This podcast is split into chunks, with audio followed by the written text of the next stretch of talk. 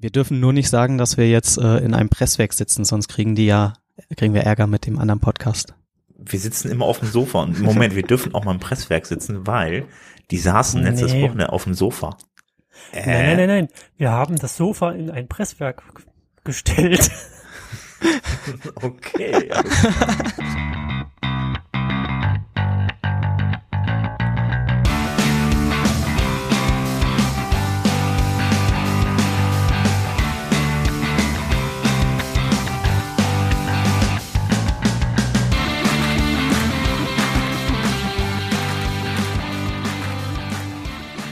Hallo und herzlich willkommen zu einer weiteren Folge des WP Sofas. Folge 20 mit Klaus Wieselski, Sven Wagener und Hans Helge Bürger und mir, Renny Reimann. Hallo. Ja, moin Das moin. ist aber schön runtergeleiert. Ich, ich habe extra runtergeleiert. extra, ich habe extra so ein bisschen unterschwellig mit Dialekt geredet. Habt ihr das gemerkt? Du sprichst sonst nie mit Dialekt, das stimmt. So ein bisschen. Netz. Na, ein paar Mal hat er es schon gemacht. Klingt gut, ne? Das habe ich gemacht wegen dem Klaus Wieselski. Der kommt doch aus Dresden, oder? Kommt er aus Dresden? Er ist irgendwie ist der Sachse, glaube ich, auf jeden Fall. Was? Hat Sven gesagt? Ist das dein Nachbar? Nein, das ist nicht mein Nachbar. Ich glaube, der kam aus Dresden. Ich muss kurz nicht der- recherchieren. ich habe das vor, der im Vorfeld nicht meistgehasste gemacht. Mann? Ist das nicht der Ja, meistgehasste das- Mann Deutschlands der gewesen? laut Mein Bildzeitung? gehasste Mann, aber nicht von seinen, äh, von seinen Mitgliedern. Aus Dresden kommt er, genau. Siehst du? Sag ich doch. Dresden. Der Wahnsinn. Das ist mein Kumpel. Nee, ähm, zum Thema. Klaus Wieselski ist nicht hier. Das war ein Spaß. Äh, wir müssen die Überleitung schaffen. Klaus Wieselski ist unsere Überleitung wegen der GDL und heute geht's um GPL, weil der, der Matt Mullenweg, Mallenweg, wie heißt das richtig? Ich kann nicht so gut Englisch. Sagt ihr das mal. Meilenweg? Ich glaube, das Matt spricht sich Meinweg. Müller aus. Matt Müller von WordPress, den alle kennen, der hat nämlich gesagt, äh, der hat nicht gesagt, der hat eine, eine Mobile-App gefunden, weil er ja so technikfreakig ist und gerne Sachen ausprobiert und das Neueste immer irgendwie bei der Hand hat. Und hat dann beim Ausprobieren festgestellt, dass die, diese, diese Mobile-App sich sehr nach WordPress anfühlt, also nach dieser WordPress Mobile-App und hat das dann ein bisschen genauer recherchiert und festgestellt, dass es tatsächlich die äh, WordPress Mobile-App ist, die geforkt wurde von äh, ich, ich kann das nicht aussprechen, dieses Wort. Das klingt doch schon, wenn man das liest, ist das schon Wix, die Wix-App. Ich, ich glaube, das hat nichts mit Pornos zu tun, weil nur ein X drin ist. Ähm, und die haben auf jeden Fall die, die WordPress-App geforkt, aber das nicht wieder nach außen gegeben und äh, Matt Mullenweg hat das gefunden und in seinem Blog darüber geschrieben und sich beschwert, dass die sich nicht an die GPL-Lizenz halten. Ja, darum soll es heute gehen. Ja. Also, die haben auch eine wunderbare, wunderbare Werbeagentur übrigens. Also, die, eine deutsche auf jeden Fall. Die Wix? Ja, Ja. ja, genau. Die spielen tatsächlich mit dem äh, Namen. Ich habe nicht, ich habe mich mit, nicht weiter mit dem Wix-App-Ding beschäftigt, weil ich habe Die fragen gelesen, mal kurz tatsächlich in der. Werbung. Die fragen tatsächlich in der Werbung heute schon gewichst. Mhm. Ja mal kurz Oh was nein. Ist, damit die noch ein bisschen, damit die jetzt noch ein bisschen Werbung von uns bekommen. Ja, ja, nee, das wollte ich ja gar nicht. Entschuldigung. Ach so. Ne, ist irgend so eine Social Community App, glaube ich, oder? Ich habe das, ich habe mir die nicht so genau angeguckt wie der Matt. ja, auch. Man kann da auf jeden Fall auch mit bloggen. Äh, bevor wir jetzt aber komplett äh, über Wix sprechen, Abdriften. Ab- Böse. ja. ja. sollen wir am besten vorne anfangen, oder? Würde ich vorschlagen bei den News? Das, das klingt nach einem Plan. Auf jeden Fall. Guck mal, da darf der Hans, nee, der René darf anfangen. Jetzt hat er gerade schon die ganze Zeit geredet, so eine wunderschöne äh, Überleitung gemacht, ähm, die er jetzt machen musste, weil er diesen wunderschönen Titel der Folge ausgesucht hat. Jetzt darf er gleich ähm, weitermachen mit dem ersten Thema. Das erste News-Thema, gut, das ist jetzt nicht wirklich News, ich habe das nur so zufällig gefunden und fand das sehr interessant, weil wenn jemand von den Hörern schon mal ein, ein Theme, ein WordPress-Theme äh, erstellt hat und das und der Meinung war, das müsste jetzt der Öffentlichkeit bereitgestellt werden im WordPress-Verzeichnis, dann hat er wahrscheinlich gemerkt, dass das nicht ganz so einfach ist, da so ein Theme in den Review-Prozess reinzubekommen, beziehungsweise der Upload-Prozess geht durch mehrere Schritte, wo man dann schnell mal die Lust verliert oder abbricht und ist etwas kompliziert. Und die, die Tummy-List, Lister, äh, wie sagt man das auf? Englisch? Le- Leister? Tammy Lister heißt die. Tammy Lister. Die Ja. Tammy Lister, die hat sich da dem Problem angenommen, äh, den Review, den Upload Prozess, also die hat eigentlich den ganzen Review-Prozess, den Review-Flow ähm, äh, herangezogen, geguckt, was, was passt hier nicht, was ist komisch, hat ein Organigramm gemacht, einen Ablauf und hat dann gleichzeitig äh, einen Gegenvorschlag gebracht, wie kann man das in Zukunft verbessern. Also da wird irgendwas passieren mit dem Review-Upload-Prozess, wann das kommt, weiß ich nicht. Auf jeden Fall ist im Show Notes ein Link, da kann man sich das Ganze nochmal durchlesen mit den ganzen Organigrammen. Und ich übergebe das Wort an den nächsten. Ähm, du hast jetzt aber ähm, nicht genau, was? also das ist jetzt keine Information, was sich genau ändern soll beim Team, beim Team Das Review, ist eine oder? offene Diskussion. Deswegen ah, okay. ist, das, ist das eine News, weil da soll sich was im Review-Prozess, äh, im Theme-Review-Upload-Prozess verbessern. Okay, und, und der Link führt... Die, der Link führt zu der Vorstellung von der Terminliste. Was ist äh, der, der What's the current state and uh, what's the future oder what can the future be? Äh, okay. Und die Community ist eben aufgerufen, da sich ein bisschen zu beteiligen und gucken, wo ist schief oder was können wir noch besser. So, jetzt ja. zieht die News nicht so in die Länge. Das ist eigentlich keine News. Jetzt machen wir weiter mit Neuerungen aus WordPress 4.7. Ich finde es wichtig, was eine wichtige Diskussion ist. Wir hatten nämlich schon mal eine, fast eine ganze Folge darüber gesprochen, was den, ist dran. was den Theme-Review-Prozess angeht. Nein, wir kommen ähm, zu den Neuerungen in WordPress 4.7 und da hat sich ein bisschen was getan. Das heißt, ähm, unter anderem ähm, im Menü, oben links, also oben links, im links im Menü, da habt ihr die ganzen Icons und das ist momentan so, dass die mit den Font, äh, sind halt Font-Icons, die da eingesetzt werden. Ähm, das ist halt, halt dann eher un, äh, suboptimal, auch was Accessibility und so weiter angeht. Und ähm, ja, bisher hat man halt darauf verzichtet, auf S, äh, da SVG-Dateien zu äh, nehmen, weil das Problem äh, da mit dem Fallback und so weiter gab. Aber das hat sich in den Browsern jetzt halt eben anscheinend geändert und deutlich verbessert und deshalb werden diese Font-Icons ausgetauscht gegen SVG-Dateien. Das, wie gesagt, das ist halt eben auch ganz gut für die äh, Accessibility. Das ist mal Nummer eins. Das wird dann in 4.7 kommen und außerdem ist eine Sache amtlich geworden. Ähm, das heißt, ähm, da hatten wir auch schon ein paar Mal darüber diskutiert, die Unterstreichung und der Blocksatz fallen im Editor weg. Also ähm, ich kann es immer noch nicht so ganz verstehen, warum das der Fall ist, weil, also ich meine, Unterstreichung ist vielleicht, okay, habe ich ehrlich gesagt auch noch nie genutzt, äh, genutzt, Blocksatz, weiß ich nicht, aber man muss mal dazu sagen, es ist jetzt nicht so, als ob das da oben so sag ich mal, dicht gedrängt gewesen wäre von Buttons, dass man unbedingt da jetzt noch neue Sachen dann da, dass jetzt da noch irgendwelche neue Sachen da hinzukamen und dass man jetzt irgendwas wieder wegfallen lassen muss, weil das andere viel besser ist als das. Also für mich momentan ohne Not und vor allen Dingen auch mit viel Diskussion und viel Ärger innerhalb der Community, weil es doch anscheinend viele Leute gibt, die dann sagen so, äh, nee, ich habe das aber eigentlich immer gebraucht. Also wenn man beispielsweise mal auf Hyper Tavern geht, da hat man halt die Diskussion und für mich sieht das so ein bisschen danach aus, dass, als dass die User dann sagen so, nee, äh, finden wir jetzt ehrlich gesagt ein bisschen blöd, uns die Funktion wieder wegzunehmen. Ich meine, die gehen zwar noch mit ähm, Shortcuts und so weiter, aber die sind nicht mehr im Editor sichtbar. Ähm, dagegen halten halt die Core-Entwickler. Momentan sieht das ein bisschen äh, komisch aus, also von der Diskussion her irgendwie. Ähm, ich sehe nicht unbedingt irgendwie den Sinn dahinter, dass es so viel besser ist irgendwie jetzt oder dass das jetzt irgendwie einen Fortschritt bringt. Ich weiß es auch nicht. Aber spätestens kommt dann ein Plugin, was das wieder reinmacht. Ja, genau. da habe ich heute auch schon drüber nachgedacht. Dann wird es wahrscheinlich anschließend wieder eins geben, was wieder beiden Dinge wieder reinbringt. Und es hat sich noch was das, geändert. Warte mal, ich hatte mir auch das Track, äh, das Track-Issue durchgelesen, aber ich habe nicht ganz verstanden, warum, also mit welcher Begründung die das jetzt entfernt haben. Das ist mir nicht so. Also, weil Unterstrich... Außer so, I'm a big fan of keeping things simple. Das ist die einzigste Aussage in Intuitive. Weniger also ist mehr. Hieß mit dem Unterstrichen, Unterstreichen halt eben, dass das halt einfach so eine Sache ist, die äh, einfach keiner, die keiner anscheinend nutzt, weil das sind ja normalerweise Links, die unterstrichen ja. sind. Und äh, ja, Blocksatz führt dann halt doch häufiger zu Problemen irgendwie als das, äh, äh, ja, also häufiger Proble zu Problemen als die anderen Möglichkeiten zu formatieren. Also linksbündig, rechtsbündig und zentriert. Wobei ich persönlich zentriert am, äh, für am schlimmsten halte. Aber äh, ist ja auch wurscht ähm, ja, ist es jetzt auf jeden Fall kommt, kommt das Ganze dann halt eben raus. Und was sich halt eben noch ändert, ist die ähm, Formatierung für die Absätze, das heißt also Überschrift 1, 2, 3, 4 und so weiter und so fort. Ähm, dieses Dropdown war immer bis jetzt in der zweiten Zeile, hat man nicht auf Anhieb gesehen, da muss man rechts noch einen Button für drücken. Für drücken. Das ist jetzt nach oben gerutscht, jetzt sieht man es sofort. Also das hat sich dann noch geändert. Damit bin ich ja mit meinen Themen heute anscheinend auch schon durch. Wir hatten ja noch ein paar andere Themen. Ähm, Hans Helga hat, glaube ich, auch noch ein paar mitgebracht, oder? Äh, genau. Wir gehen mal ein bisschen von WordPress weg und äh, gucken uns nochmal das Internet an. Wir haben ja schon öfters über Let's Encrypt geredet, die Firma, die kostenlose SSL-Zertifikate ausstellt. Ähm, sehr beliebt bei vielen und gewinnt auch immer mehr Publikum.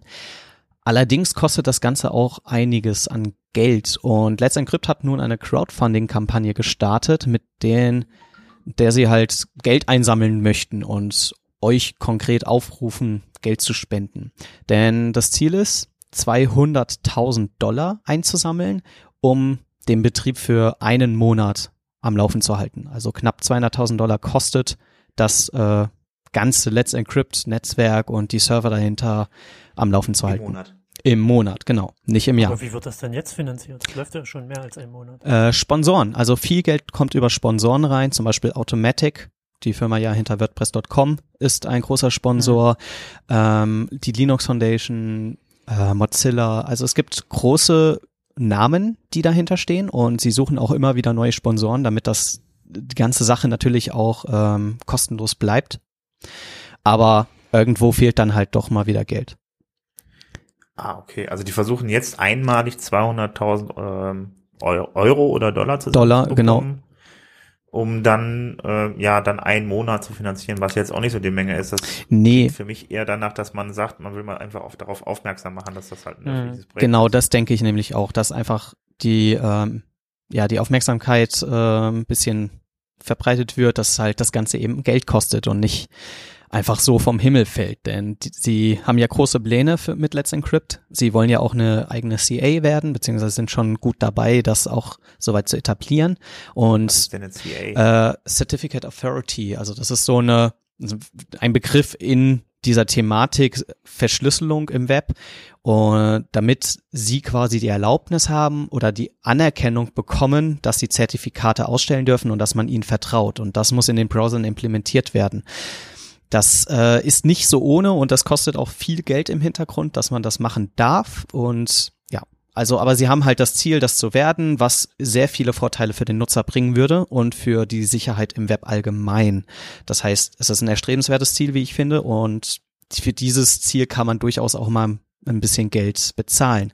Denn man muss es ja mal gegenrechnen. Ich habe jetzt äh, mehrere Zertifikate für mich ausgestellt für verschiedene Webseiten und hätte ich die jetzt ohne Let's Encrypt mir kaufen müssen, dann hätte ich da locker mal ähm, ja 500 Euro in den Topf werfen müssen, dass ich diese Zertifikate überhaupt erst einmalig mir äh, ausstellen lassen darf und die habe ich jetzt umsonst gekriegt. Also ich werde auf jeden Fall bei der Crowdfunding-Aktion ein bisschen äh, mitmachen. Ähm, und wenn jeder da ein paar Euro reinwirft, dann klappt das auch. Also was ich jetzt interessant finde, was du gerade eben sagtest, von wegen CA werden, ähm, die sind doch jetzt eigentlich schon irgendwie zumindest irgendwie in den Root-Zertifikaten der Browser irgendwie, oder wie das, wie das auch mal heißt, ich kenne mich jetzt nicht so aus. Da sind die aber auf jeden Fall mit drin doch, ansonsten wäre das Häkchen ja jetzt nicht grün, wenn ich dann irgendwie das SSL-Zertifikat ähm, von. Ja, du musst es dir so vorstellen, das ist eine Kette. Also es gibt die CA, das ist so eine der obersten Kettenglieder und ähm, jedes Zertifikat, das ausgestellt wird, die so ein grünes Schloss produziert.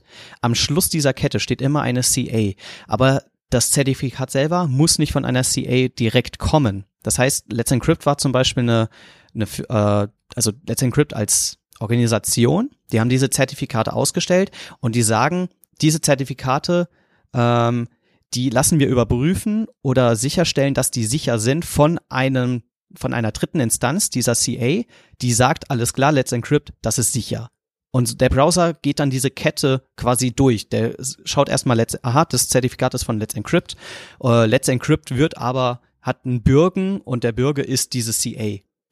Das heißt, okay. damit verlängert sich diese Kette und aber ihr Spielraum ist eingeschränkt. Und sie möchten natürlich in dieser Kette nach oben gehen, damit sie bessere äh, Zertifikate ausstellen können, damit dieser Prozess schneller auch läuft. Also sie haben, okay. sie selber haben damit Vorteile auch.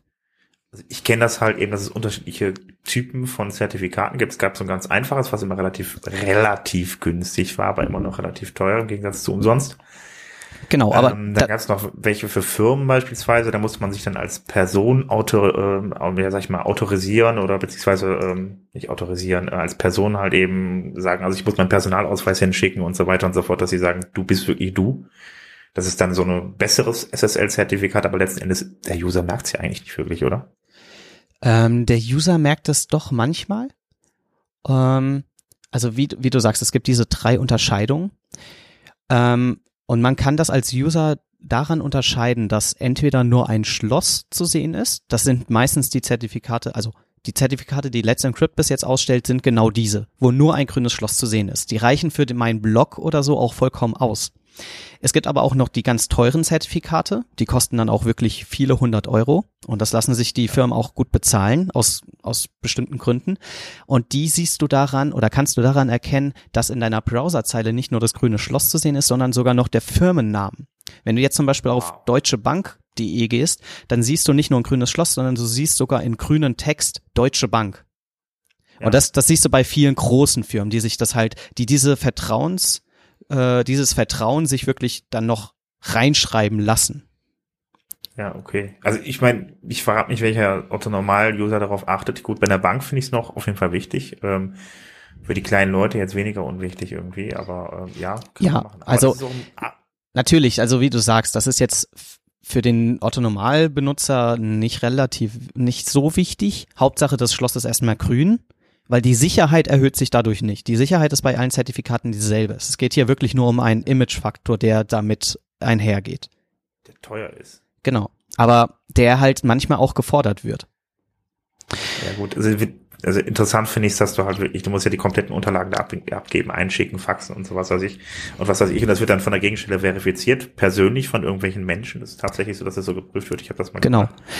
Aber danach, oh, keine Ahnung, ich weiß nicht, warum das dann so teuer sein muss danach. Also schon echt verdammt viel Geld, was er danach dafür verlangt. Aber egal, damit kann man auch jetzt einen ganzen Abend irgendwie, da kann man jetzt einen ganzen das, Abend. Das ist ein Riesenthema so. für sich äh, und also ja, ich glaube, da hat äh, Marc auch selber noch ganz viel zu sagen, der ja noch viel tiefer in dieser Thematik drin steckt als wir. Ja, bestimmt. Aber er macht das heute gar nicht. So nee, heute nicht. Aber das, das kann, kann er ja mal in Zukunft vielleicht noch ein bisschen genauer erörtern, wenn die Leute das wollen. Ja. Genau, jetzt da kann er sicher mal Riesenthema. Da kann er mal einen Kommentar schreiben. Ein Kommentar. Sofa.de. Richtig. Wir könnten uns jetzt auch eine Stunde über HTML5.1 unterhalten, Hans-Helge. HTML5.1, wie du sagst. Ähm, das W3C hat nun den neuen Standard äh, für HTML5.1 veröffentlicht. Das war am 1. November, vor ganz vor wenigen Tagen. Ähm, das W3C, das World Wide Web Consortium, quasi eine Organisation, eine Vereinigung, die sich äh, um die Standardisierung des Internets kümmert die hat auch HTML, äh, HTTP, also nee, HTTP nicht, ähm, direkt, aber halt äh, andere Sachen, die man im Web alles findet, über die äh, verschiedenen APIs, die in HTML5 ansprechbar sind. Die schreiben dazu die Specs, damit das auch gleich implementiert ist, damit die Browser sich darauf abstimmen können. Und nun gibt's ein Update von HTML5 auf äh, Punkt 1. Äh, hat jetzt keine großartigen Neuerungen, die jetzt für die Entwickler so krass von Bedeutung sind. Ähm, es sind einfach nur ein paar Dinge, die klargestellt werden, die ein paar Text, die man vielleicht nicht mehr verwenden sollte, die obsolet sind äh, und Vorgehensweisen, wie man mit Attributen umgeht. Es gibt auch so ein paar interessante Dinge, die einen vielleicht noch neu sind, also Text oder Attribute, die einem so nicht untergekommen sind. Als ich das äh, Dokument überflogen habe, das sind nämlich echt sehr viele Seiten, da ist mir zum Beispiel der Dell-Tag aufgefallen, den ich selber persönlich nicht kannte. Das heißt, wenn man beispielhaft äh, habt eine To-Do-Liste auf eurer Webseite stehen und ihr möchtet, dass ein To-Do-Eintrag durchgestrichen ist, dann kann man das halt mit einem Attribut machen oder mit einer CSS-Klasse, die das Ganze halt so markiert als dann, also fertig, abgehakt. Und dafür kann man auch einen eigenen HTML5-Tag nehmen, nämlich DEL für Delete. Damit ist das gleich semantisch auch sichtbar, dass dieser Eintrag eigentlich gelöscht ist aber halt noch sichtbar im, im Dokument zu sehen ist. Und man kann damit CSS genau diesen, äh, diesen Tag quasi ansprechen und sagen, wenn Dell vorhanden ist, dann streich den Text durch. Den, den gab es vor 5.1 nicht. Ähm, weiß ich gerade ehrlich gesagt nicht. Das ist mir persönlich aufgefallen, ich kannte ihn noch nicht. Das heißt, es ah, lohnt sich einfach mal drüber zu schauen. Man entdeckt doch immer wieder neue Sachen, die einem nicht bewusst sind. Also ich kannte ihn. Ich glaube, der ist schon länger da. Ähm, ich schließe es nicht aus, dass er, ähm, dass er schon vorher da war. Ich, ja, also schaut einfach mal rein. Äh, Link findet ihr im WP-Sofa. Okay, also wie ich jetzt, wenn ich es richtig verstanden habe, geht es halt darum, dass es irgendwie, wie gesagt, also es gab vorher schon die Funktion, aber die wurden jetzt noch genauer beschrieben. Ähm, unter anderem genau neuer, genauer beschrieben, ähm, genauer beschrieben, welche Attribute zum Beispiel verwendet werden sollten beziehungsweise nicht verwendet werden sollten. Ähm, ein Beispiel fällt mir ein, dass äh, bei dem all, allseits bekannten A-Tag, also den man für Links verwendet, bei dem sollte man kein das Attribut Name nicht verwenden. Das heißt, wenn ihr A und Name verwendet, ähm, macht ihr es falsch nach HTML5.1. Und da gibt es ganz viel. Also zum Beispiel auch, ähm, wenn ihr Skript benutzt, also den Tag Skript, sollte man zukünftig keine ähm, den Language, die Language nicht mehr angeben. Also JavaScript, also als Sprache JavaScript eingeben, ist sowieso falsch. Wenn, dann Text slash JavaScript, aber selbst das muss nicht mehr sein. Weil der Browser ausgeht, dass es JavaScript ist. Okay, es gibt ja eigentlich wirklich viel, was da jetzt noch reinpassen könnte, das stimmt. Ja, wunderbar. Dann danke für diese äußerst hilfreiche News. Genau. Jetzt haben wir eben schon gesprochen äh, von Security Guy Mark. Sollen wir ihn mal mhm. zu Wort kommen lassen? Ja, ich habe ihn heute wieder interviewt. Hau mal rein. So, damit wären wir wieder im News-Teil. Äh, Marc ist wieder dabei heute. Hallo Marc. Hallo Sven. Hallöchen. Ähm, du hast wieder ein bisschen äh, Themen mitgebracht für uns zum Thema Sicherheit. Äh, was hast du denn da dabei? Ja, wie immer. Ähm, ich habe ein Thema rausgesucht. Das ist schon aus dem Oktober, ist schon äh, zwei, drei Wochen her, aber trotzdem nicht weniger uninteressant. Da geht es einmal um das Theme Headway. Das ist so ein Multipurpose-Theme, ein Kauf-Theme.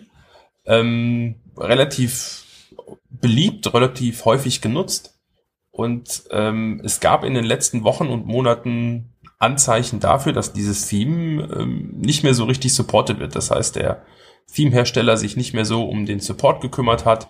Da gab es auch einen Artikel auf äh, WP Tavern drüber. Ähm, insbesondere ging es da auch darum, dass ähm, es ähm, Probleme mit dem Support gab, auch mit den Mitarbeitern, dass die Support-Mitarbeiter nicht mehr bezahlt worden sind und solche Sachen. Ähm, das ist erstmal jetzt nicht so relevant für die Sicherheit, ne, so im, im, ersten Schritt. Bedeutet aber natürlich auch, wenn so ein beliebtes Theme plötzlich nicht mehr weiterentwickelt wird, dann äh, bedeutet das automatisch natürlich auch Probleme, wenn es mal zu einer Sicherheitslücke kommen würde oder die bekannt würde. Dann äh, weiß man nicht so genau, ob und wenn ja, wie schnell so ein Update kommt. Ähm, genau das ist mit Headway passiert. Ähm, Im Oktober ist eine Sicherheitslücke bekannt geworden und es gab ein Update. Äh, das ist das Entscheidende. Also die, der Anbieter hat dann doch noch ein Update auf die Version 3.8.9 äh, rausgehauen, obwohl sich trotzdem alle anderen äh, Sachlagen noch nicht so richtig gelöst haben bei diesem Thema. Aber da gibt's ein Update. Und wie immer bei Kaufthemes funktioniert das natürlich nur, wenn man die, den eigenen Lizenzschlüssel irgendwie im, im Theme eingetragen hat. Ähm, da ist also jeder, der dieses Theme nutzt, äh, mal darauf hingewiesen, da mal nachzugucken, ob er dann auch wirklich die aktuellste Version hat, also die Version 3.8.9.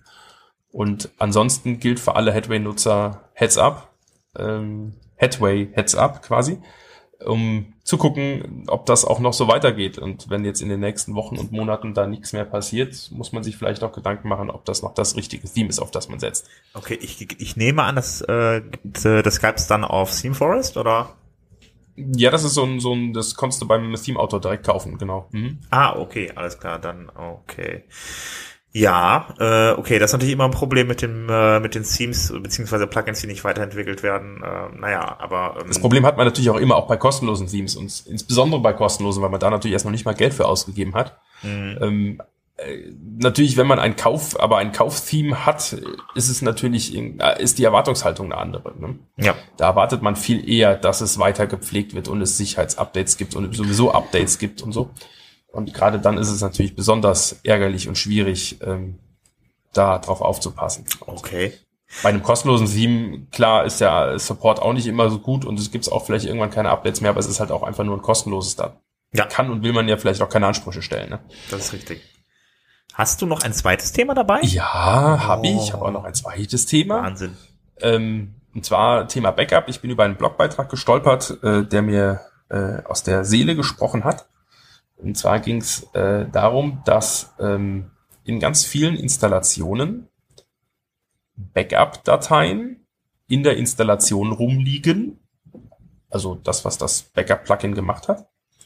Ähm, und zum Zweiten, da sind ganz vielen Installationen ähm, alte Dateien rumliegen. Also zum Beispiel eine hm, wp-config.bug oder eine wp-config.old. Also wenn man selber mal die Datei kopiert hat und angepasst hat und eine Sicherungskopie der Datei auf dem Server angelegt hat. Das liebe ich, ja. Da alle rum. Ja, das liebe ich auch ganz besonders, ähm, denn äh, viele Maßnahmen, die so beschrieben werden, sichern ja den Zugriff auf die wp-config ab, sodass man die von außen nicht aufrufen kann und so.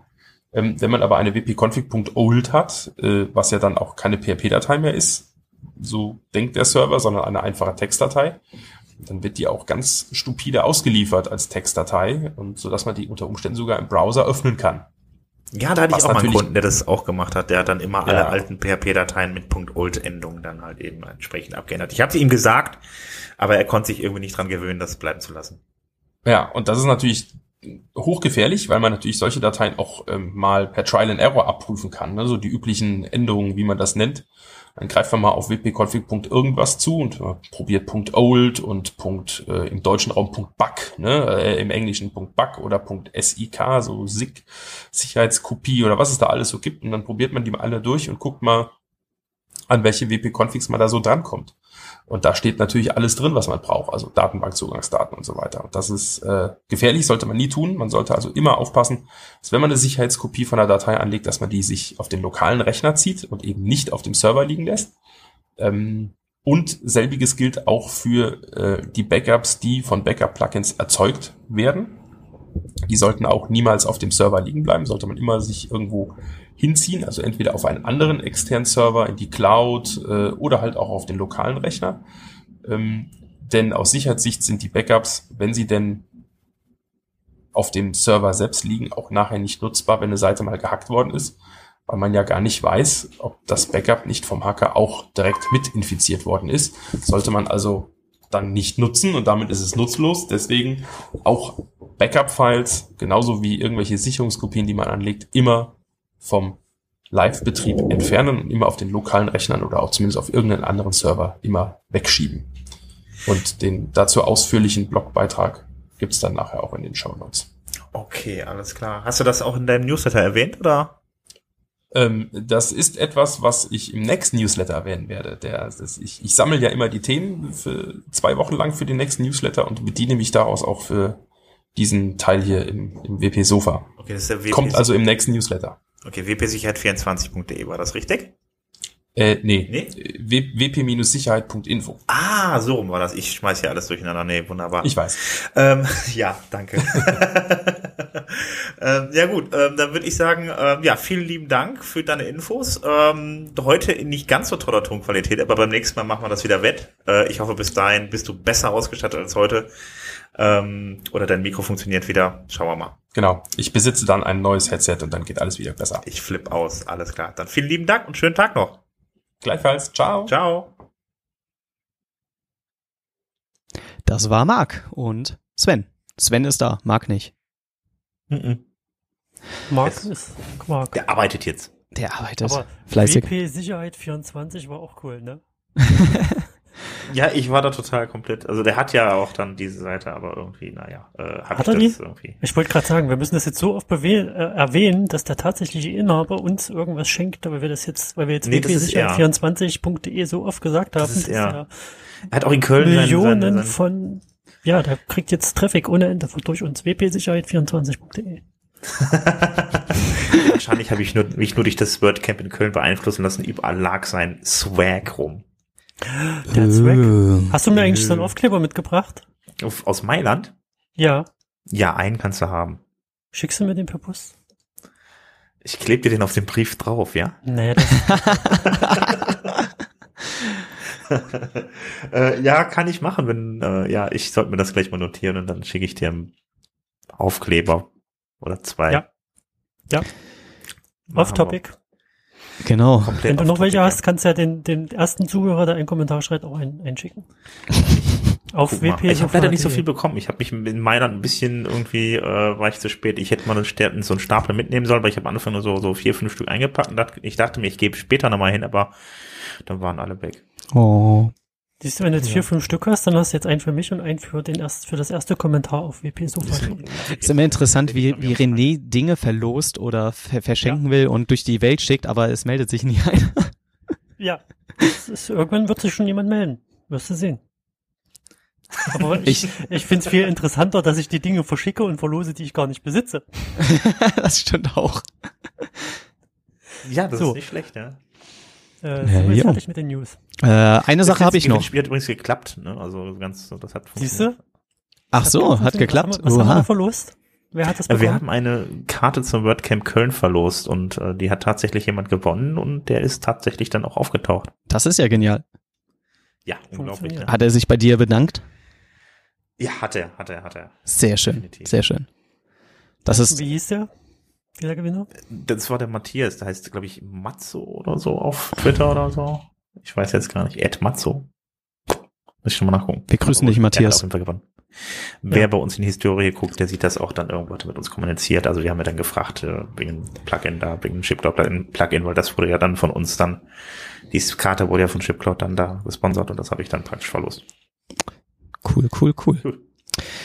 Zum, bevor wir jetzt in, komplett ins Thema einsteigen, habe ich noch eine Kleinigkeit. Und Was denn? ähm, Was da, denn jetzt wieder? ja, ja, bist du gespannt. Es ist, es, dich nicht mal am Redaktionsplan halten? es ist echt was, es ist was passiert. Wir sind jetzt 20 Folgen auf Sendung und endlich ist Oh, es passiert. Es ist endlich passiert. Gut. Leute, ihr werdet, ihr werdet es echt nicht glauben, aber ich, mu ich muss es, ich muss es einspielen. Also, ich, ich bin immer noch total platt, ja. Ich lasse jetzt mal zwei Herren Ah, zu Wort kommen, Ich bin, ich bin die man gespannt. hier bis jetzt noch nicht gehört hat. Hm. Okay, haben wir noch irgendwas vergessen? Haben wir noch was vergessen? Ich werde ja immer in so einem anderen, in deinem, bei deinem Mitbewerber im Podcast gegrüßt und da ich da noch nicht aufgetreten bin, muss ich jetzt zurückgrüßen. also Hans-Helge, Sven und René, Grüße ans WP-Sofa. Ich raste aus. Es ist passiert. Thomas, Thomas, wir lieben dich. Endlich. er lebt. Wir, er lebt. Das war ein Beweis. Seit Jahren grüßen wir ihn und endlich hat er sich zu Wort gemeldet. Irre. Thomas. Das ist, ey, Thomas, wir lieben dich. Also So. irgendwann, also jetzt haben wir schon mal den Beweis, dass er lebt, das ist super. Ähm, vielleicht kommt er irgendwann nochmal zu uns in die Sendung, aber ähm, er hat ja beim Presswerk dann ähm, Interview gegeben zum Thema, ähm, zum, zum WordCamp, so eine kleine Zusammenfassung und äh, ja, hätte man ihn jetzt auch interviewen können, aber äh, ich finde, das könnt ihr euch bei Presswerk. ja, wir sind bei zu langsam für sowas. zu bürokratische Strukturen. Ja, eben, genau. Wir machen nichts zweimal.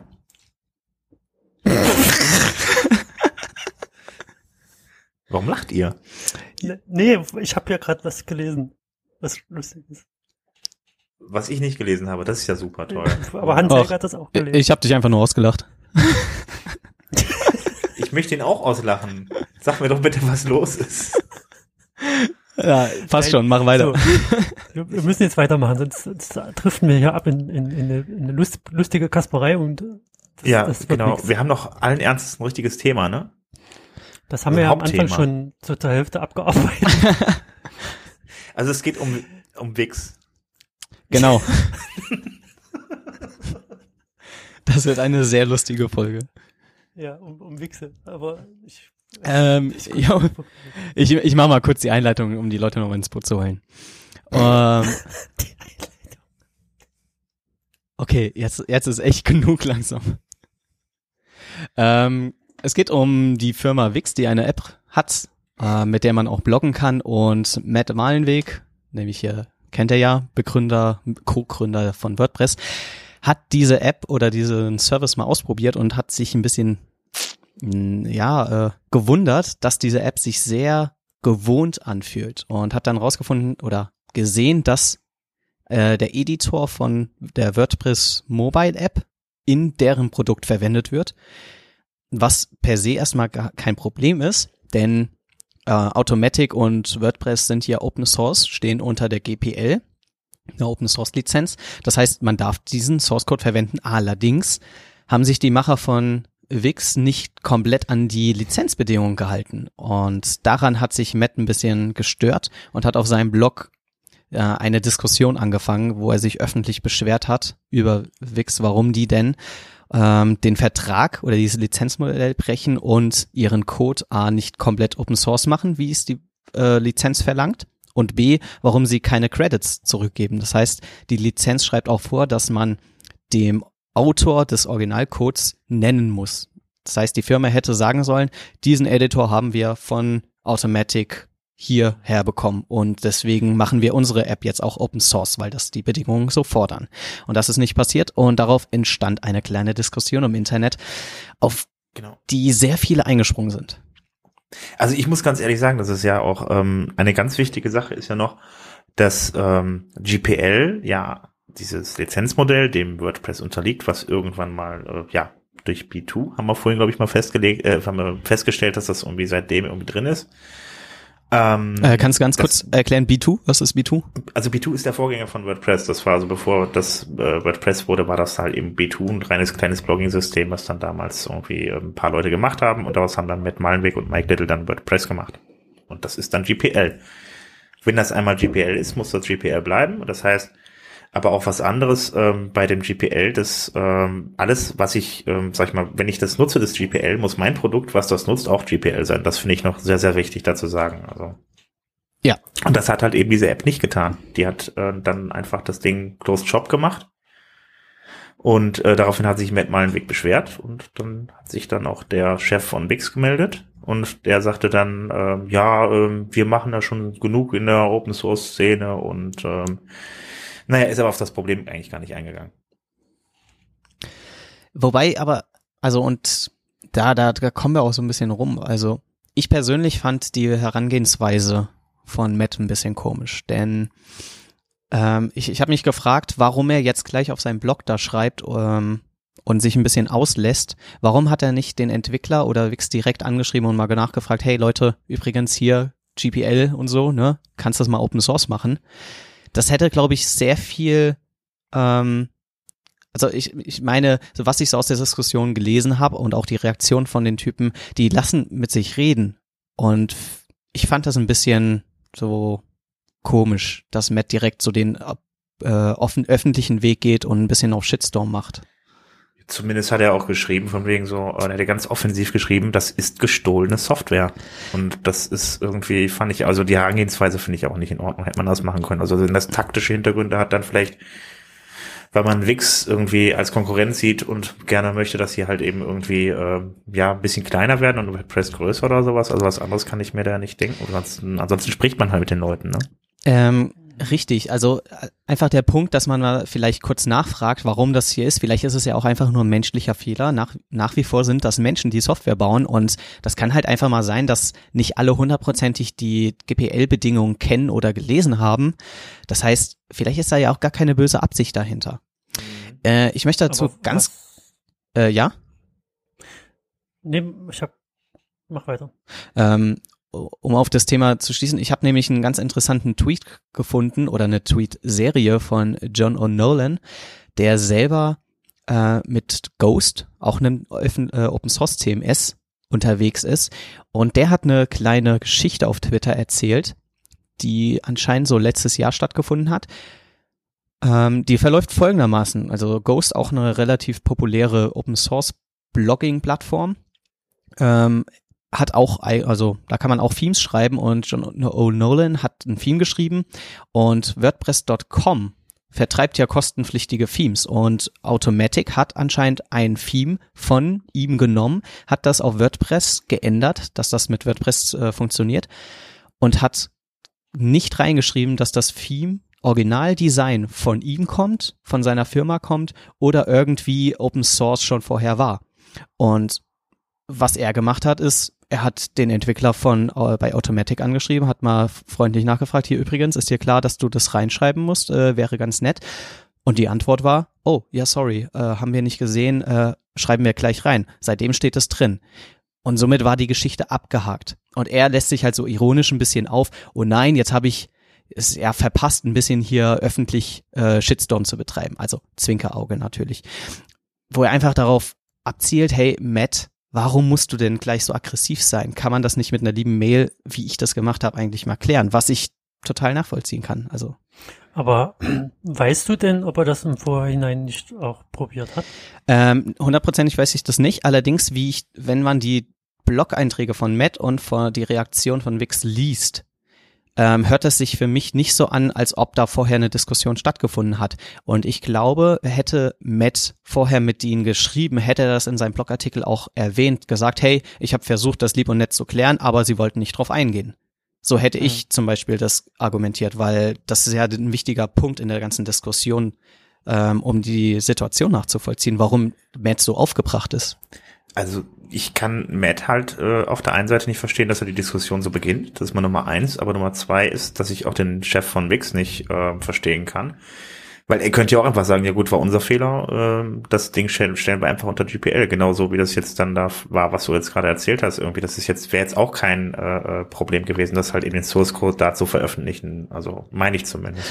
Ähm, ja, äh, es gibt ja, also sie haben das Problem, woran sich Matt stört, ist, dass nicht der komplette Open Source, äh, der komplette Code Open Source ist. Allerdings hat Wix durchaus Open Source Module bereitgestellt. Das heißt, sie haben den WordPress diese Reactive ähm, App mit der, wo, wovon sie ja quasi den Code gestohlen haben. Darum haben sie quasi einen Wrapper gebaut, um das einfacher in ihre App auch einzubauen. Und diesen Wrapper, dieses mo neue Modul, das ist Open Source auf GitHub einzusehen mit Nennung, woher der Code kommt. Und diesen Wrapper benutzen sie in ihrer App. Aber Matt fördert jetzt, dass die komplette App quasi Open Source ist, weil dieses Modul drin ist. Ja, was ja nun mal so GPL halt voraussetzt. Du musst dann halt auch GPL, also als Open Source machen, was, Genau, ja. äh, wenn, du, wenn du GPL benutzt. Das ist ja nun mal so. Äh, ja, stimme ich dir zu. Aber nochmal die, die, die Frage vorweg klären. Was, was ist überhaupt GPL? Was ist das für eine Lizenz? Was bedeutet das überhaupt? Und warum muss das äh, darin enthalten sein? Wenn das jetzt eine rhetorische Frage ist, dann beantworte sie doch René. Nee, das war die Frage an euch. Ich bin äh, ein Fragensteller. Ähm, Sven, Ähm, soll ich? Sven. Ich? Ja, hau rein. Ach so, okay. Äh, genau, äh, also die GPL oder halt auch genannt GNU General Public License V2.0, die verwendet wird in WordPress, auf die wir uns hier beziehen, die hat verschiedene Verpflichtungen, verschiedene Bedingungen und auch Limitationen. Zum Beispiel, was diese Open Source Lizenz ähm, erlaubt, ist, dass man die Software ähm, kommerziell nutzen darf dass man sie vertreiben darf. Das heißt, ich darf WordPress nehmen und auf meiner Webseite auch zum Download anbieten. Ich darf sie modifizieren. Ich dürfte den Core nehmen und einfach drin rumwerkeln für meine Zwecke. Ich darf aber auch, ähm, äh, ich darf das Ganze auch privat nutzen. Ähm, das sind so verschiedene Bedingungen, die damit einhergehen. Allerdings gibt es auch, äh, wie gesagt, äh, Verpflichtungen ähm, oder halt Bedingungen, die ich beachten muss. Das heißt, ich zum Beispiel, ähm, wenn ich den Code ändere oder halt diese Software wieder vertreibe, dann muss meine Adaption davon unter derselben Lizenz stehen, also auch wieder unter der GPL. Ähm, ich muss License und Copyright Notices beachten, ähm, wie welche Module quasi in dieser App schon verbaut sind, die ja auch wieder Lizenzmodelle haben, die muss ich alle wieder beachten. Das heißt, wenn WordPress selber ein Modul nutzt, das auch äh, eine MIT-Lizenz verwendet, das dürfen sie in äh, WordPress verwenden, dann muss ich diese Lizenz aber auch beachten. Ähm, und ähm, eine Limitation, die diese ganze Lizenz mit sich bringt, ist, ich darf diesen, ähm, auf Englisch heißt es hold liable, also ich darf nicht behaupten, dass diese Software jetzt direkt von mir kommt. Ich darf nicht quasi ähm, das selber jetzt irgendwie claim dahinter. Ja. Äh, und Das jetzt. Ach so, genau. Und ein letzter Punkt, der mir noch einfällt, ist, äh, ich kann auch den jeweiligen Autor dafür nicht haftbar machen, was ich mit dieser Software tue. Also wenn mir WordPress irgendwie meine äh, meinen ganzen Server zerschießt, dann ist das natürlich ärgerlich, aber der ähm, der Developer von dieser GPL Software, der kann dafür nicht haftbar gemacht werden. Ach, okay. Das ist generell bei Also- GNU so, dass wenn ich die meine Software unter GNU stelle und irgendwem irgendwas passiert, bin ich nicht dafür haftbar zu Genau, machen, sondern also Es, es besteht keinerlei Garantie bei dieser Software. Okay. Ja, dann. Soweit erstmal mal, zu den äh, rechtlichen Dingen. Sofern ich das hier als äh, äh, Hobby-Jurist mal so frei formulieren darf. Ja, es gibt ja zig andere Lizenzen noch, aber ich glaube, die GPL ist, glaube ich, so die verbreitetste, die es gibt irgendwie. Ähm, Würde ich noch nicht mal sagen. Ähm, es gibt verschiedene Modelle. Also die GPL ist, glaube ich, im WordPress-Kontext die weit verbreiteste, weil WordPress Core auf GPL basiert. Allerdings, es gibt auch noch die Apache-License, die relativ weit verbreitet ist. Darunter stehen nämlich Android und alle Apache-Module, die man so kennt, also der Apache-Server, ähm, verschiedene Big Data Module, die unter Apache laufen oder auch Tomcat, äh, wer in Java unterwegs ist, kennt das. Und auch die äh, Swift ist zum Beispiel auch Apache, Swift von Apple. Mhm. Ähm, und es gibt noch die MIT-License, das ist so die äh, Lizenz, die wahrscheinlich die ähm, am weitesten gefasstesten ist. Da gibt es relativ wenig Beschränkungen, damit kann man relativ viel machen, nahezu alles. Und darunter fallen zum Beispiel jQuery, äh, der .NET Core oder auch Rails. Also mir fällt nur noch die Creative Commons License ein. Also ich meine, es gibt wirklich, keine Ahnung, zig Lizenzmodelle, also zig, Lizenzen, die man da, auf die man dann im Internet zugreifen kann irgendwie. Aber Creative Commons ist, glaube ich, im Bereich der Bilder oder sowas auch noch. Genau, Ja, Creative Commons wird eher bei äh, Copyright Gedöns eingesetzt, also Musik, Bilder, Video. Ja. So wie Bilder, Unsplash ist auch. Äh, Unsplash ist keine Copyright, äh, kein Creative Commons, meine ich, sondern Unsplash Nicht? hat Public Domain. Public Domain hält überhaupt keine ähm, Limitation. Ach, das ist schön. cool. Wusste Also mit Public Domain kannst du wirklich alles machen. Du musst noch nicht mal den Autor nennen und du musst noch nicht mal einen Link setzen, wo du das Bild her hast. Du kannst es modifizieren, wie du willst. Du kannst es kommerziell nutzen, privat nutzen. Vollkommen egal. Du hast keinerlei Bedingungen an diese Ressource geknüpft. Das finde ich, also das, ich habe, wir haben da glaube ich auch eine Sache, wir hatten mal irgendeinen Plugin-Pick gehabt irgendwie, da hat man dieses eine Plugin, womit wir die schönen Bilder irgendwie raussuchen können. Genau, das war Unsplash. Das heißt, die Bilder werden da direkt von Unsplash rausgezogen. Und da ich, weil alle Bilder auf Unsplash Public Domain sind, muss ich dafür nichts beachten. Und es droht keine Gefahr. Im Ja, haben Optimalfall nicht, genau. Nee. Ja, aber die Gefahr, die Frage ist natürlich, was passiert? Also nur mal angenommen, ich, äh, ich habe ein Bild gemacht, das habe ich, das gelangt irgendwie in fremde Hände und die dritte, die dritte Hand lädt das bei Unsplash hoch. Dann verletzt aber die dritte Hand mein Urheberrecht und in dem Richtig. Moment aber auch Unsplash. Äh, richtig, aber dann genau. ist Unsplash haft, dann ist aber und Ähm. das Bild von Unsplash nimmt dann wieder jemand packt das auf seine Webseite. Ich finde das auf den seiner Webseite mahnt den ab, weil er hat Richtig, das ist die, das ist genau das Problem, äh, das Problem. Es ist halt die Gefahr, dass wenn irgendjemand ein, ein Copyright ähm, Produkt oder eine Ressource halt stiehlt, dann kann er natürlich machen, was er will. Dann, der interessiert sich auch nicht für das Copyright-Gesetz dahinter. Nee, also musst du immer prüfen, wenn du da Ja, also ich persönlich- Macht es auch eigentlich das inzwischen, dass ich äh, bei dass ich mir nur Public Domain Bilder für meinen Blog raussuche, aber trotzdem immer noch den Link für mich dahinter speichere in den Metadaten, damit ich falls irgendjemand mal kommt und sagt, hey, das Bild darfst du nicht verwenden, dann kann ich jederzeit nachgucken und sagen, hey, das habe ich aber von Unsplash und die, da sind alle Das Bilder. nützt, das, das würde dir Naja, Ernstfall nichts Das, nützen. das, das nützt mir was, weil die Plattform mir garantiert, dass die Bilder Public Domain sind. Das Ja. heißt, der jemand, der das hochlädt, kann das Ja. dann halt klären. Das gleiche Problem hast du mit dem Amazon Marktplatz. Da kann, da können, da kann ich auch ein Produkt einstellen, wo ich mir irgendwoher das Produktbild nehme und das wird über die Amazon Marktplatz API ausgespielt und landet bei irgendjemanden und der wird abgemahnt, dann ist der schuld, weil der nicht nachgeprüft Da, hat. das ist, das ist korrekt. Das ist korrekt. Aber was, was ist mir, also im, was im Extremfall, wenn ich vor Gericht lande, weil mich jemand anklagt, hey, abmahnt, das äh, Bild darfst du nicht verwenden, da, da habe ich das Copyright drauf und ich benutze es trotzdem, dann kann ich trotzdem vor Gericht sagen, ich habe es nicht bewusst getan, ich habe es nicht gestohlen, ich habe es von Unsplash und ich bin davon zu dem Zeitpunkt ausgegangen, dass es Public Domain ist. Das heißt, ich bringe diesen, ich bringe halt ein Gegenargument, warum ich nicht haftbar für meinen Ja. Fehler bin. Das wird dann der Richter Äh, entscheiden. Richtig, das natürlich. Im Endeffekt entscheidet es immer der Richter, aber ich habe auf jeden Fall was in der Hand, um äh, ein Gegenargument zu liefern, warum es bei mir ja, Ja. Interesse. ist. ist richtig. Äh, zurück zum Thema zu kommen.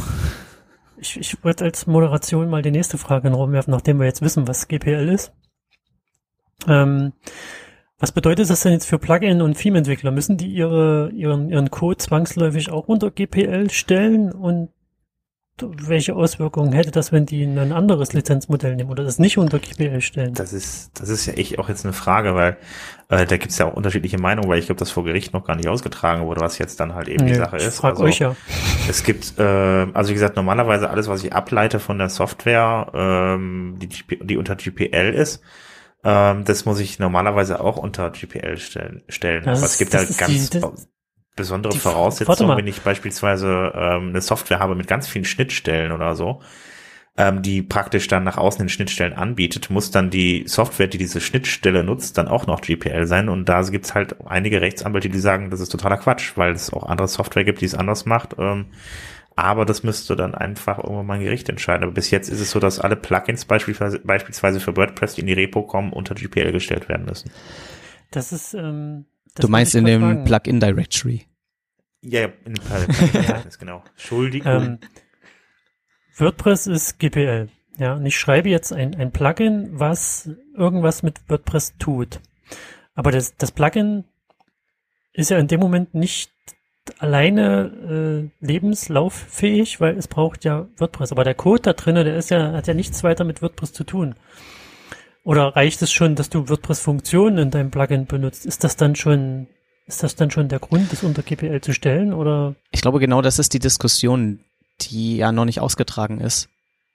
genau. Ähm, Das ob, ist das ob das jetzt eben halt eine, eine Erweiterung ist von dem Produkt selber oder ob das Plugin oder Theme für sich selber steht.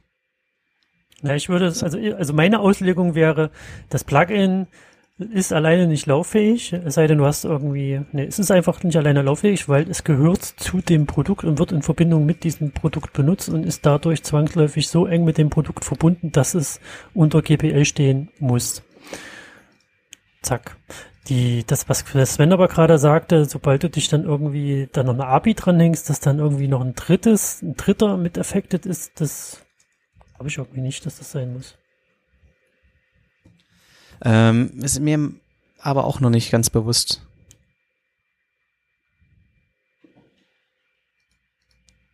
Ja, jetzt haben wir eine riesen Pause drin. Mir dreht der Lüfter hoch. Genau.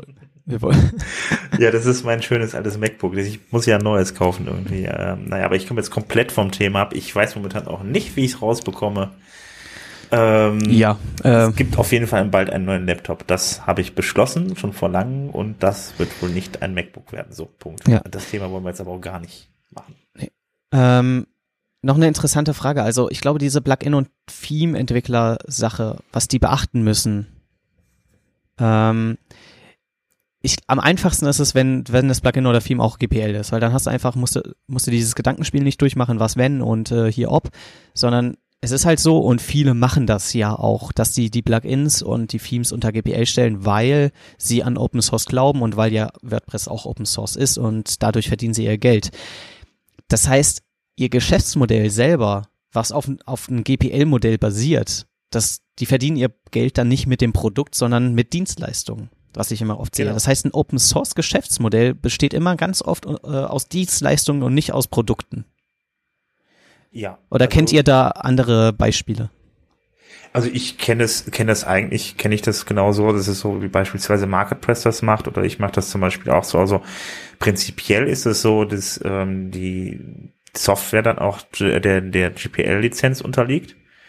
Und ähm, ja, vom, vom Prinzip her kann das, kann das jeder kopieren und bei sich einbauen. Das Einzige ist nur, dass der dann natürlich dann auch keine Updates bekommt.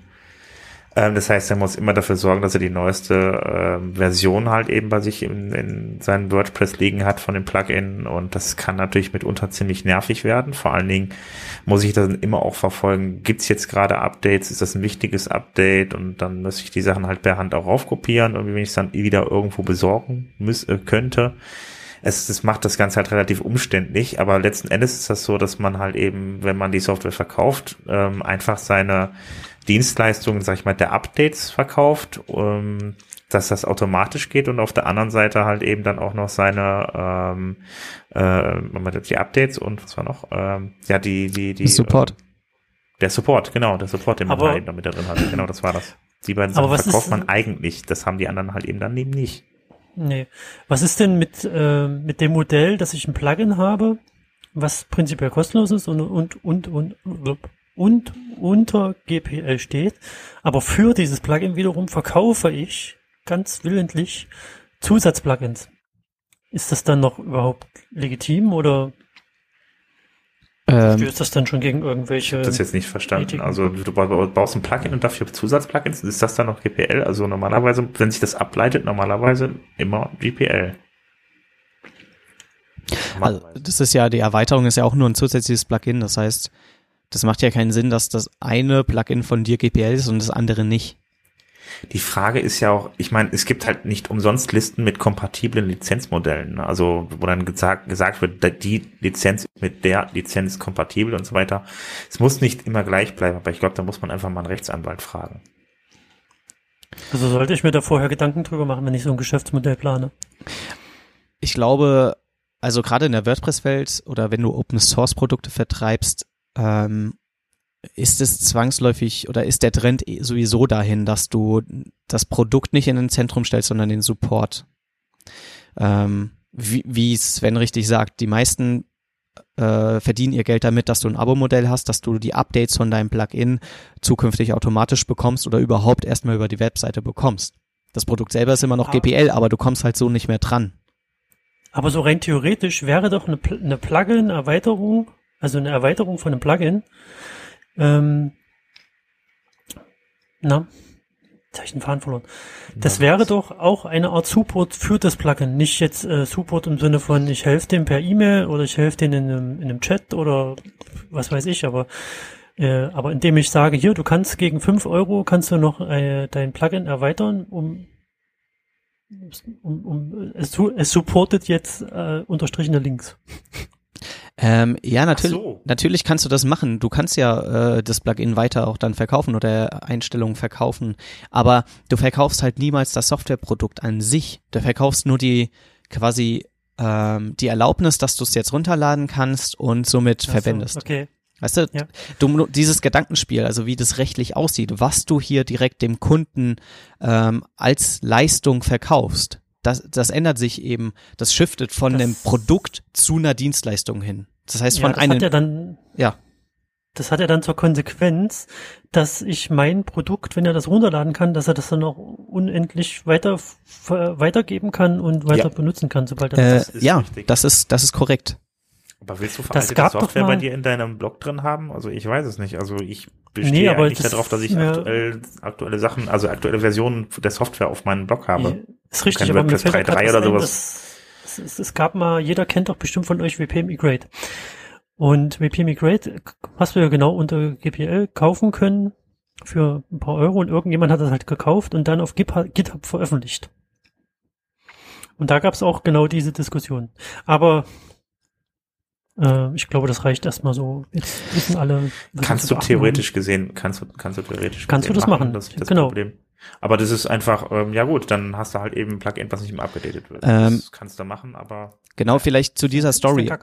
Also die Story, die, die kenne ich auch von äh, Pratt. Pratt Junor heißt der, der Entwickler von WP MicroDB Pro, der dann raus eine, eine äh, ein Geschäftsmodell drum gewickelt hat. Und der hat in seinem Podcast halt auch genau das erzählt. Und sie machen das halt, sie kriegen trotzdem immer wieder Supportanfragen, äh, wo Leute sagen, hey, ich habe das Plugin und das funktioniert nicht, kannst du mir da helfen? Und dann sagt er halt ganz klar, hast du eine Lizenz, mit der die dir quasi, die dich dazu berechtigt, Support anzufragen? Nee, habe ich nicht. Ja. Ja. sorry, kann ich dir nicht helfen. Kauf dir eine Lizenz, finanzier uns oder lass es sein. Aber wenn du irgendwo unser Produkt kostenlos hernimmst, dann musst du mit dem Problem auch selber leben. Ja. Ja, das ist es halt. Aber ich finde überhaupt so die ganze Sache, dass man also diesen ganzen Open Source Gedanken dahinter halt eben relativ wichtig. Also auf der einen Seite das Modell, das was wir jetzt gerade besprochen haben, funktioniert eigentlich relativ gut für viele Firmen. Das geht auch. Ich meine, ähm, Envato ist nicht umsonst so groß. Die haben ja auch alles GPL-Lizenzen und äh, von daher, ähm, naja, auf jeden Fall, wie gesagt, das schön ist halt eben, dass man da noch viel mehr rumspinnen kann. Also wenn man das auch mal das Ganze wirklich auch positiv sieht, ähm, beispielsweise kann man dann, wie René gerade eben sagte, halt eben auch durch Kundenaufträge dann äh, beispielsweise ein Plugin erweitern und es dann auch der Gesamtheit dann zur, zur Verfügung stellen. Also ich habe auch beispielsweise Leute da, die sagen, pass auf, ich brauche jetzt hier die, die und die Anpassung an dem Plugin und äh, ja, das ist, wird dann von ihm finanziert und der bezahlt das, er braucht die Sache auch dringend und am Ende haben es halt eben alle. Also äh, das gibt's auch. Das finde ich ehrlich gesagt auch eine Das- schöne das Sache, gerade was auch- Open Source angeht. Das heißt auch, äh, wenn ich jetzt für Kunden Themes entwickle, dass ich dieses Theme dann ohne weiteres einfach weiter nutzen kann und weiter veröffentlichen kann. Ja, natürlich, klar, du kannst es weiter nutzen. Obwohl das weiter ein. Kundenauftrag war. Äh, Ja, das musst du mit dem Kunden vorher ausmachen. Ne? Also, nee, das ähm, Theme ist ja, das Theme ist ja ein WordPress-Theme, ist ja dann automatisch GPL, das heißt, ich muss den gar nicht fragen. Oh, da müssen wir einen Rechtsanwalt fragen, aber prinzipiell, Mhm. also ich würde einfach mit dem Kunden sprechen. Bei mir ist es so, dass irgendwie bei, bei 90 Prozent das kein Pro der, der, der Kunden kein Problem ist, zu sagen, pass auf, wir stellen das anschließend auch kostenlos online. Aber mit Benzin ist natürlich so eine Sache, wenn ich das für einen Kunden mache, dann ähm, passt das für den Kunden, dann macht das mal fit für die Allgemeinheit, da ist aber auf jeden Fall erstmal Spaß. Na gut, umfangreiches Thema, passt jetzt hier nicht alles in die Sendung, deswegen machen wir jetzt noch schnell die Termine und huschen dann fix rüber zu den Plugins-Picks und ähm, machen noch ein bisschen Okay. Quatsch und sind dann fertig. Thema beendet. Ah ja, wir sind ja schon relativ weit, das stimmt, ja. Ähm, dann mache ich mal kurz die Termine. Also, es gibt diese Woche Meetups. Es gibt das Meetup in Hannover am 8. November um äh, 18 Uhr. Dann gibt es das Meetup auch am 8. November in Düsseldorf um 19 Uhr. Und dann gibt es noch das Meetup in Freiburg am 9. November um 19.30 Uhr. Und das Meetup noch in Potsdam am 15. November auch um 19 Uhr. Und dann haben wir, oh, das sind aber einige Meetups, die jetzt anstehen. Dann haben wir noch das, dann haben wir noch das Meetups, äh, Meetup Osnabrück, Münsterland Ems. Das ist das, wo das immer hin und her wechselt. Ich weiß jetzt nicht, in welcher Stadt genau das stattfindet, falls jetzt hier gerade nicht steht. Ähm, aber wie gesagt, schaut auf wpmeetups.de, da steht's drauf. Und dann haben wir noch das WP Meetup in Franken am 17. November, sowie das, oh, jetzt ist es durcheinander, das Meetup in Köln am 15. November. Und äh, ja, boah, Mutter, das hört ja gar nicht mehr auf. Ähm, das, Ja. die, am Dienstag, den 15. November, auch am selben Abend um 19 Uhr ist das Meetup in Würzburg und in äh, Leipzig. Und das, ja gut, okay, das ist am 24. November. Das ist ein Monat vor Weihnachten. Das ist in drei Wochen oder sowas. Das könnten wir auch beim nächsten Mal nennen. Aber wir haben es jetzt schon genannt. Egal. Aber äh, jetzt habe ich alle. Meetups vorgelesen. Ja, hast du schön gemacht. Ja, wir haben übrigens in Köln das nächste Mal Dominik Schilling dabei. Das ist der Lead-Entwickler von äh, 4.6. Also, ne? also von daher Release-Lead, so rum. Ne? Genau, so. Richtig. Ich wollte Was haben wir denn noch machen. Spannendes? Was steht noch? Wir haben die Translation Days, den, den Global Wow. Translation Day am 12.11.2016. Da ist jeder aufgerufen mitzumachen, WordPress ein wenig besser zu machen, beziehungsweise die Plugins von WordPress ein wenig besser zu machen. Man hat die Möglichkeit bei WordPress online ähm, die Sprachen äh, einzustellen, beziehungsweise ähm, ähm, Sprachstrings einzustellen für die, für die Plugins und bei dem äh, Global Translation Day wird euch gezeigt, ähm, wie man das macht. Und ähm, das Ganze ähm, könnt ihr einmal online ansehen. Da wird es dann wieder so ein entsprechendes, äh, entsprechende Videos geben in den einzelnen Ländern in, und den einzelnen Sprachen, wie man das macht. Und dann gibt es dann zusätzlich dazu noch Termine bei ähm, insgesamt drei Meetup, äh, bei drei Meetup-Veranstaltern. Das heißt also einmal in Berlin, in Würzburg und in Zürich ähm, werden da Veranstaltungen zu gemacht. Das heißt, ihr könnt dann da hingehen, nehmt euren Laptop am besten mit und dann könnt ihr dann da vor Ort äh, übersetzen und die Leute werden euch dabei helfen und euch zeigen, wie man das macht. Ähm, das ist äh, in Berlin und in Würzburg. Das Würzburg, das findet am äh, 12.11. um 10 Uhr statt und in Zürich fängt das dann um, 15, um 14 Uhr an. Ich denke, das hat einfach damit zu tun, wann die dann da ihre Lehrvideos abspielen werden. Das liegt an den Zeitzonen. Ja, genau. So, da hätten wir es jetzt mit den Terminen, ne? Puh, ja, jetzt haben wir alle durchgejagt. Also- äh, gejagt. Es sind auf jeden Fall einige mittlerweile. Es gibt auch einige Meetups mittlerweile, also von daher. Ja, es werden immer Ja. mehr. Das ist wunderbar. Definitiv, auf jeden Fall. Es So, sind, es sind in Termine Ostdeutschland noch fertig. zu wenig. Ist immer noch zu Ja. wenig. Na, Ja, mach doch mal eins. Bist, gehst du zu einem Meetup? Machst du ein Meetup? Ich gehe nicht zum Meetup, nein. Na, siehst du mal, Wieso? du bleibst ja eh zu Ich dachte, du gehst jetzt Keller. nach Leipzig. Ja, ich weiß auch nicht. Ich hatte das wenn nicht mitbekommen, deswegen wollte ich das jetzt. Da, wenn er das jetzt sagt, dass ich nirgendwo hingehe, dann brauche ich nicht mehr hingehen. Nein, jetzt bist du gefangen. Jetzt musst du auf jeden Fall. Sven, Ja, Sven sag mal, dass René äh, nach Düsseldorf geht. Nein. Dann geht er dahin. Ja, René geht immer regelmäßig nach Düsseldorf. Wir haben jedes Ja. Mal äh, Freude gehabt, ihn zu empfangen. Sehr viel Spaß mit ihm gehabt. mit, mit Sekt. So, das waren die Termine. Jetzt geht es mit dem offiziellen Teil weiter, laut Redaktionsplans. Die Plugin-Themes Artikel-Picks. Äh, René, du bist erster, du bist dran. Ja, ich wollte gerade, ich habe so schön übergeleitet, und dann bin ich hängen geblieben. Okay, Wunderschön. ich habe, ähm, ich habe einen Artikel gefunden, den fand ich persönlich sehr interessant und zwar auf äh, WP Travern. Da geht es darum, dass die WordPress.org versus GitHub Plugin Theme Hosting verglichen haben. Also die nehmen so beide gucken die sich an und, und sagen, hier, das kannst du bei WordPress.org machen, das kannst du bei GitHub machen und am Ende wird dann noch das zusammengetan. Das heißt, man ist ja als Plugin- und Theme-Entwickler auf WordPress.org mit SVN angewiesen und möchte aber gerne GitHub hosten. Dann gibt es da so verschiedene Plugins, mit denen man das merchen und vereinheitlichen und zusammenführen kann. Äh, recht interessant. Meine Empfehlung für diese Woche. Wunderschön. Ähm, ja, ich bin bei Plugins geblieben. Ähm, ich habe ein Plugin, was ich relativ häufig bei äh, entsprechend äh, bei bei WordPress-Webseiten einsetze. Ähm, das ist das WP Security Audit Log. Also das zeichnet halt alles auf, was so der User macht an wichtigen Dingen, wie beispielsweise sich anzumelden oder halt eben äh, Plugins abzudaten und ähnliches. Ähm, ja, das zeichnet das alles auf und stellt das übersichtlich dar. Das ist zum Beispiel auch sehr interessant, wenn man mal merkt, da läuft eine, äh, da läuft äh, eine Brute Force Attacke oder so, dann halt eben kann man auch genau sehen, wer das letzten Endes war und wer sich da versucht hat, äh, relativ häufig anzumelden. Und äh, das ist ein relativ äh, ja, hilfreiches Plugin. Also ich nutze es sehr häufig und äh, ja, kannst euch nur ans äh, Herz legen. Ich finde es schön. Genau, ich habe auch ein kleines Security-Plugin und zwar Authy Two-Factor Authentication. Authy ist ein dritter Dienst, mit dem man Zwei-Faktor-Authentifizierung macht. Das kennt der ein oder andere vielleicht von anderen Services schon. Wenn man sich wo einloggt mit seinem Passwort und Benutzernamen, dann wird man nochmal aufgefordert, einen Zahlencode einzugeben, den man meistens auf dem Handy oder so hat. Also eben der zweite Faktor neben dem Passwort. Und erst wenn man diesen Zahlencode eingegeben hat, wird man weitergeleitet und reingelassen. Und das kannst du auch mit diesem Plugin für dein WordPress einbauen. Muss, da muss man sich bei Orphi dann halt registrieren. Die generieren dann halt diese Keys und äh, das WordPress Backend kommuniziert dann halt dahinter. Und man kann darauf äh, auch eine Android- oder iOS-App runterladen, mit der man dann diese, diesen Zahlencode-Generator auf seinem Handy hat. Das erinnert mich jetzt direkt an YubiKey. Muss ich mal kurz Werbung für machen, weil die machen auch Werbung für die Community und in die Community rein bei Joomla auf jeden Fall. Äh, das fand ich auch sehr cool. Das ist ein USB-Stick, den steckt man einfach rein in den Rechner und kann sich dann darüber dann praktisch zweifach authentifizieren. Das finde ich auch sehr cool. Äh, in Köln, ne? ja, genau, davon habe ich einen Stick da. Die hatten mal als Sponsoren so Sticks, kostenlose Sticks verteilt. Ja, das fand ich auch sehr cool. Die sind eigentlich relativ teuer. Ich habe es probiert, aber es hat bei mir nicht auf Anhieb funktioniert und dann Also bin ich ich. finde ja, dafür, dass wir die jetzt erwähnt haben, sollten die uns drei Sticks spenden. Ja, dann melden wir uns mal bei YubiKey. Alles klar. YubiKey. Wie heißen die URL? yubikey.de. Mit Y wird das, Die- glaube ich, geschrieben. Ich bin nicht ganz so, sicher, aber. YubiKey.de Ja. Yubi. mit, mit der, der Es hat Two-Factor geklappt, es hat geklappt, es hat geklappt. Was? Studio Link hat geklappt. Ja, genial. Verrückt. Tschüss.